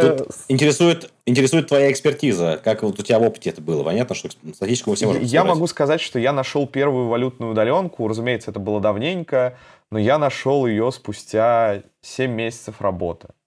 Э, опыта. Ну, то есть, вот, типа, вообще с нуля. Э, то есть, я пришел на работу в октябре, э, я просто такой, ну, получается, ну, там забавная сеть, я не буду рассказывать, но, грубо говоря, я работал ее с разработчиком за 40 тысяч рублей в месяц, и я вообще не знал ни Swift, ни Objective-C, ни хуя. Я просто пришел, у меня единственное, что было, это компьютер и огонь в глазах, ну, с MacBook. И через, э, ну, то есть это был октябрь, и в августе я нашел э, валютную удаленку за 3,5 тысяч долларов. Ну, то есть э, я нашел ее абсолютно без каких-то секретных магических трюков. Я просто летал, ну, листал, у нас есть вот каналчик для мобильщиков, Mobile DevJobs в телеге. Просто каналчик со строгими правилами по оформлению вакансий, с хэштегами, с удобным поиском. Потому что люди поняли, что, ну, сайты хуйня, телега заебись. Э, вот. И просто там написал первый же собес, меня сразу приняли, я имел какой-то базовый английский, базовый опыт, просто меня взяли. Э, как сейчас, честно, хз. Ну, то есть, вот э, я вижу, что люди пишут, я нашел работу, хотел вот чувака затащить на стрим, он испугался, сказал, что я там слышал в аэропорту айтишников не упускают, я не приду к тебе рассказывать. Но точечные кейсы такие есть. То есть люди приходят хвастаться, вот Европа, вот Америка, куда-то там сюда, пятое-десятое. Когда я спрашивал рекрутера из Европы, берет ли они, ну вот типа, возможно ли найти удаленно джуниорскую позицию, он сказал, ну, мы не, не будем забывать про знаменитую европейскую вежливость, да, что просто сказать нет нельзя, нужно, нужно сказать, конечно, да-да-да, но он сказал, что в целом, а, умную мысль, что удаленная культура, это не какой-то бонус, это не какой-то особенный вид, где вот нельзя брать джунов. Это просто вариация того, как компания строит свои рабочие процессы. Нет такого, что вот есть офис это для лохов, а есть удаленка это для крутых пацанов. Это просто две, два разных варианта. Вот. И поэтому, ну, если компания называет себя fully, fully remote, то в ней, естественно, должны быть джуниоры, их, соответственно, должны как-то учить, поэтому, ну, типа, нет такого, что на удаленке должны работать только медлы и сеньоры. Э, менторство можно великолепно выстроить удаленно. Все средства для этого есть. Э, но, повторюсь, это вопрос, в котором нужно посмотреть статистику и на нее ответить. Мне трудно сказать, не имея опыта. Я таких людей знаю, да, вот лично, которые куда-то устраивались джуниорами? Я могу сказать, что статистику довольно, довольно сложно намутить, потому что, как правило, компания не разглашает вообще какой у них конкурс. Вот. Но из своего опыта как бы, трудоустройства в данной... Именно поэтому я и говорю, что... Из своего опыта трудоустройства в данной компании могу сказать, что вот это то, что называешь лотереей, на самом деле просто очень-очень высокий конкурс. Когда говорят, что разработчиков не хватает, много раз об этом говорят, ну, как бы я не вполне, никогда не, не замечал этого, скажем так, потому что находишь любую удаленную вакансию на Stack Overflow, и там будет по 100 аппликейшенов минимум со всех стран. И конкурируется уже, естественно, не, только там, с товарищами там, из Европы, из России, а и с товарищами из Индии, из Китая, из Австралии, из Америки, откуда угодно. И там действительно уже есть свои нюансы. Кому-то неудобно часовой пояс, кому-то там неудобно, что ты не, резидент, там, что нет ВНЖ Европы, и, там нельзя за тебя налоги определенным образом платить. Вот. Но, с другой стороны, я знаю кейсы, когда там человек пробивал себе оплату за биткоины и как бы контракт, в котором это прописано, что вообще ну, в России он, конечно, нелегитимен совершенно этот контракт, но, тем не менее, он работает, получает деньги биткоинами, дальше что-то с ними делают, как-то тратить по своему усмотрению. Все эти опции есть. Так что тут я, ну, у меня тоже нет прям статистики по всему рынку, но из всего опыта могу сказать, что просто надо быть готовым к большому конкурсу и, соответственно, уметь себя продавать. Да, блин, конечно, ну, потому, э, айтишников действительно не хватает, это правда. Но это никак не противоречит тому, что люди вот решили, что валютная удаленка — это что-то очень сладенькое, и их можно понять. Ну, это же охуительно. Ты сидишь на Бали на вилле и коммитишь там свой код. И ты можешь жить в любом месте, в любое время, ты можешь быть не привязанным к месту. Это очень круто. Круто быть свободным, уметь передвигаться, да? Э, поэтому понятно, что все люди, в принципе, решили, что, кажется, валютная удаленка — это круто. Есть люди, которые, наоборот, решили, что это там непродуктивно, они жиром на диване заплывают, но их значительно меньше. Поэтому, ну, надо быть готовым к тому, что это сладкий кусочек, которого мало, и его все хотят откусить. И если ты хочешь его тоже откусить, то будь изволь каким-то образом повысить свою привлекательность. Э, как это делать? Заходите на мой канал. И учитесь. Не переставайте учиться, я все-таки считаю в любом случае. А, ну, тут я тоже хочу еще немножко такое набросить немножко, да, что она, вот то, что я писал, она валютная, и вот все ее преимущество, она заключается исключительно в том, что относительный курс э, доллара к ряду других мировых валют э, не в пользу этих валют. Вот, соответственно, когда мы говорим, что она валютная, значит, просто, по сути, там просто тупо больше денег, чем, скорее всего, будет получать здесь. Потому что сейчас удаленная работа есть, в принципе, везде, и за исключением каких-то там, э, ну, как сказать, легальных осложнений, да, например, что ну, крупные компании не всегда работать за границей по тем или иным причинам. Ну, там, VPN и все дела никого не интересуют. Безопасность превыше всего, например. Но в остальном, как бы, в принципе, ну, на Баль на Вилле можно сидеть работа и в России, если у вас хватает на это денег. А в принципе, российская зарплата сейчас у хороших разработчиков, ну, не у джунов, конечно, там у middle плюс сеньоров, на Бали точно хватит, как бы тут могу гарантировать. А, поэтому тут интересно еще, наверное, все-таки, что это другая культура, да, и в том числе. Там совсем другие рабочие процессы, из моего по крайней мере. Они в чем-то, конечно, мы пытаемся них копировать, но они там сильно дальше, конечно, ушли. Вот. И вот, вот это, как ты считаешь, вообще, стоит ли это того, насколько ценный опыт, э, стоит ли о нем знать вообще, прежде чем идти?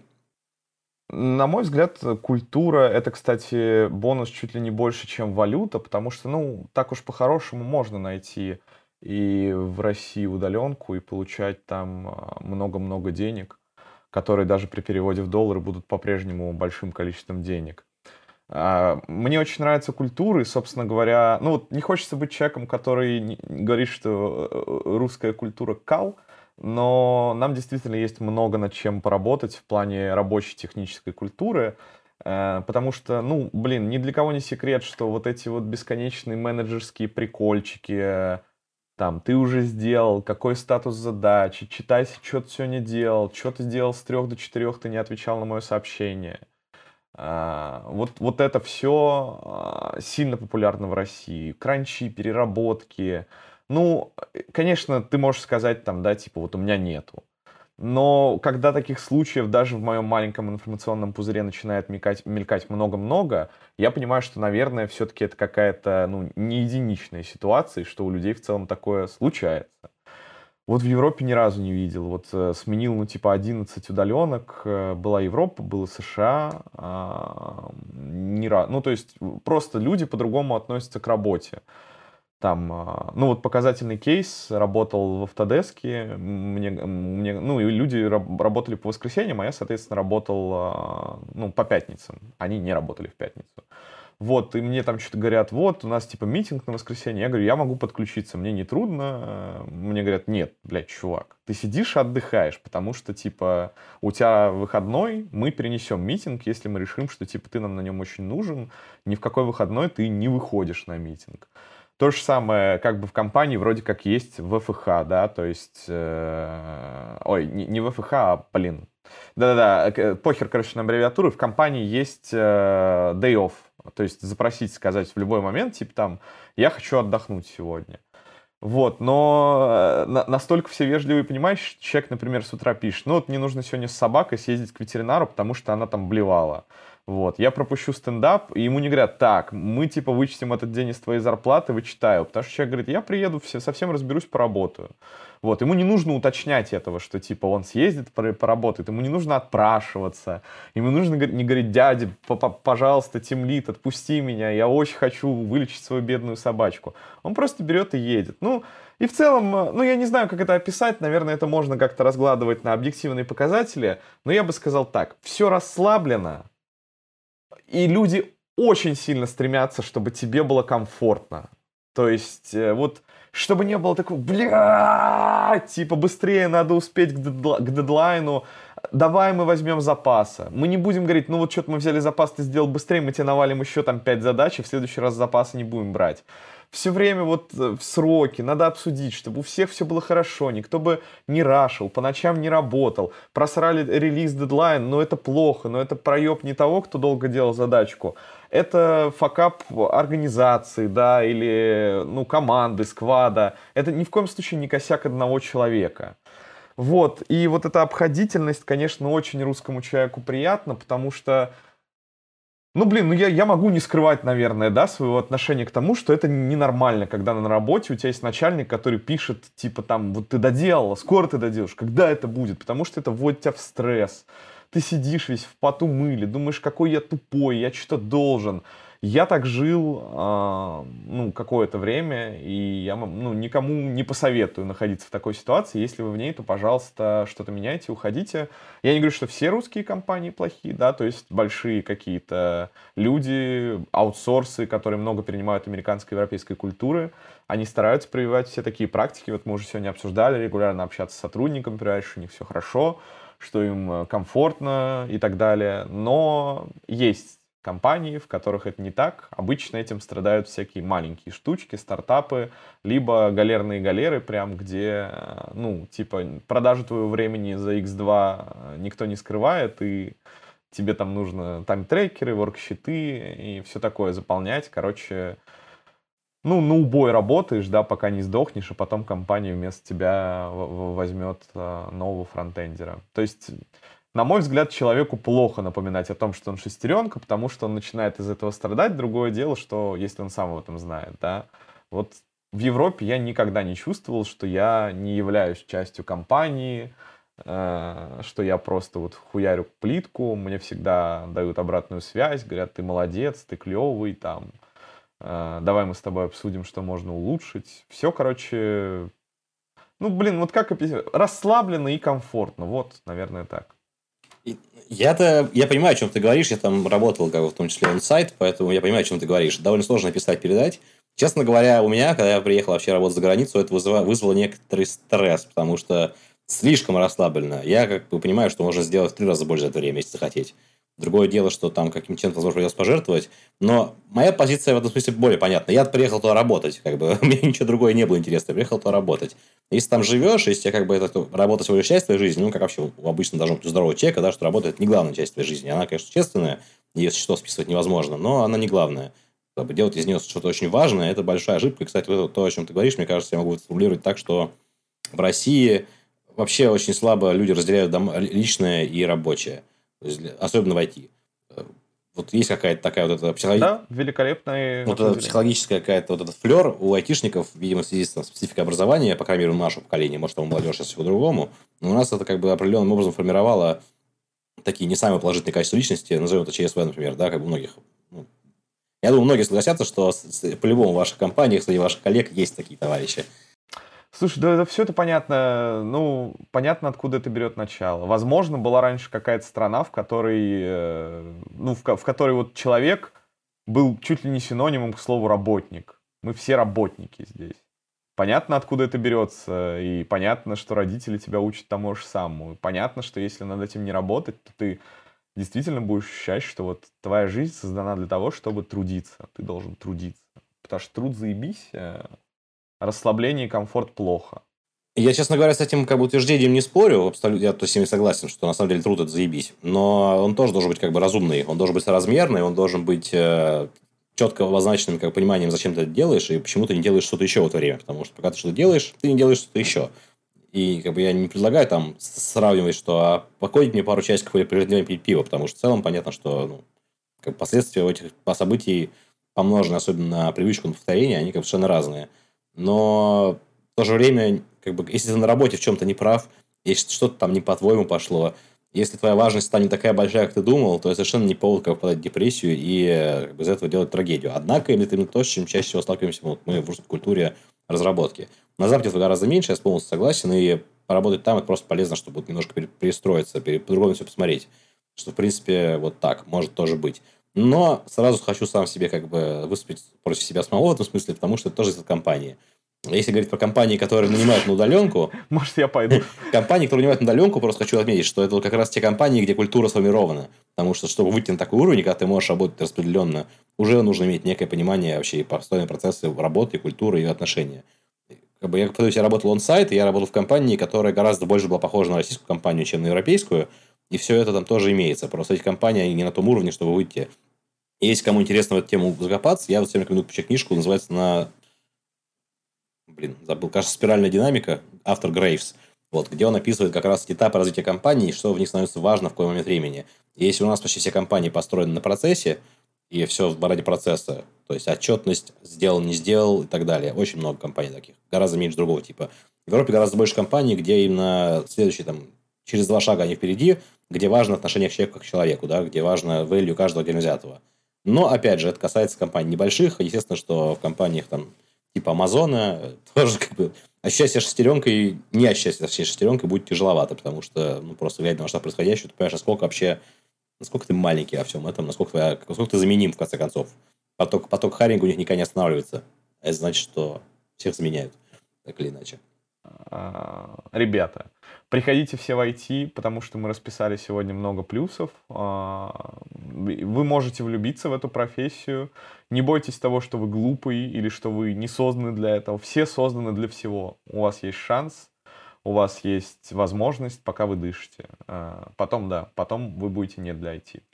Вот, э, валютные удаленки это клево, но не сосредотачивайтесь на них. Я бы рекомендовал начинать работу, э, ну, типа, любую, и потом уже смотреть, что вам на- нравится. Если вам нравится ощущать себя частью большой семьи, тусоваться в офисе, вместе уезжать в бар, ищите работу в офисе. Если вам нравится быть digital номадом, ходить с рюкзаком, с на компьютером во всех городах мира и коммитить код оттуда, будьте таким человеком, ищите валютные удаленки. Главное, что хочется сказать, э, всегда думайте, что вы делаете и зачем вы делаете. Задавайте себе этот дурацкий вопрос, чтобы что или почему. А, понимаете цель, следствие, последствия, недостатки, преимущества. Короче говоря, а, важных решений в жизни не так уж и много, глобальных, которые влияют на несколько лет. А, поэтому для таких решений можно и подумать. И, конечно, если у вас есть какой-нибудь вопрос, абсолютно любой, который вы не можете решить больше двух дней, и Google вам ничего не говорит, напишите, пожалуйста, мне. Во-первых, я делаю контент, во-вторых, я буду рад вам что-нибудь посоветовать, рассказать, потому что, ну, на мой взгляд, информация вся про IT должна быть всегда доступна, и когда я записываю видео, как я отвечаю на какой-то вопрос, я чу- чувствую, что делаю мир чуточку лучше. Вот, поэтому, да, вот, собственно говоря, и все. Будьте счастливы, и все у вас получится. Спасибо, Антон. Отдельно спасибо за то, что еще этим занимаешься. Как бы ценности, важность образования, менторства и так далее. Тут никто даже не будет подавать сомнению. Мы лишний раз поговорили, почему это важно. Поэтому, друзья, если вам эти темы близки, если вам, вам интересно, как вообще продвинуть себя дальше, в том числе устроиться на заграничную работу, подписывайтесь на Антона. Я уверен, что на его канале вы найдете немало интересной информации. На этом все. Спасибо, что вы нас слушали. Подписывайтесь на нас на всех подкастоприемниках. Всем хорошего дня. Пока.